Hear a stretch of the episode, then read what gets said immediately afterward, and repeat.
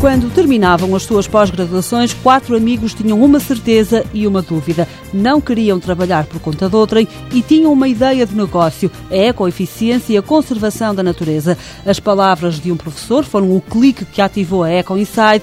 O diretor António Pereira conta. Resultou de uma, uma conversa muito importante com o professor Daniel Bessa, ex-ministro da Economia, que após nós lhe explicamos todas as, as, dificuldades e todos os nossos receios, nos disse, olha, vocês vão sair da porta e só voltam a vir falar comigo depois de terem criado a empresa porque vocês têm um negócio que tem muito potencial. No início, em 2006, as portas não se abriram com facilidade. Pioneira em Portugal, a Eco Inside não tinha concorrência. Como é que conseguiram conquistar o mercado? Pelo facto de sermos spin-off da Universidade de Porto, conseguimos ter alguma visibilidade por notícias que saíram à época até porque as questões de empreendedorismo estavam na altura muito ainda no início, era mesmo algo muito inovador e muito diferenciador o facto de jovens criarem a sua própria empresa e, portanto, conseguimos uma grande publicidade. Do BPI ao Grupo Soja Portugal e a algumas autarquias, a Eco Inside vai conquistando clientes de norte a sul do país. Fazemos uma auditoria, vemos em tudo aquilo que são gastos os recursos, a nível de energia, de água, de emissões gasosas e de produção de resíduos.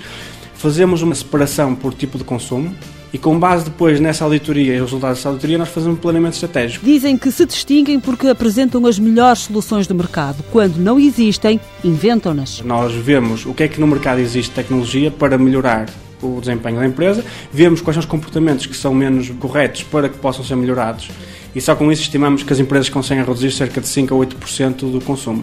Se não houver nenhuma solução tecnológica tentamos, junto dos parceiros que, tais como a Universidade do Porto, instituições de investigação e desenvolvimento ligados à Universidade de Aveiro, tentamos ver então que nova tecnologia é possível tentar desenvolver para conseguir resolver aquele problema identificado no, em concreto no, no cliente. Na Eco Inside encontramos ainda soluções para a conservação do ambiente. Também neste campo requalificam e rentabilizam os recursos naturais. Foi o que aconteceu em Estarreja com o projeto Biorria, como explica Rui Brito. Aproveitamos caminhos agrícolas colocamos informação e começamos a divulgar.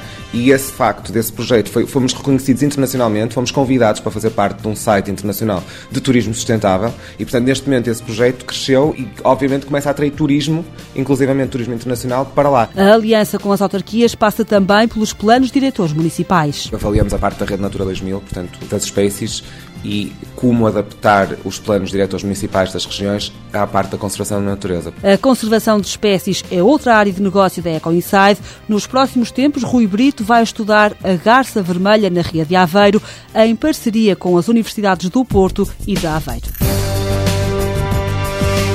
Eco Inside, sede no Porto, quatro sócios, cinco funcionários. Este ano espera duplicar os 150 mil euros faturados em 2009. O ritmo de crescimento anual ronda os 125%. Em 2014, a Eco Inside espera alcançar a internacionalização.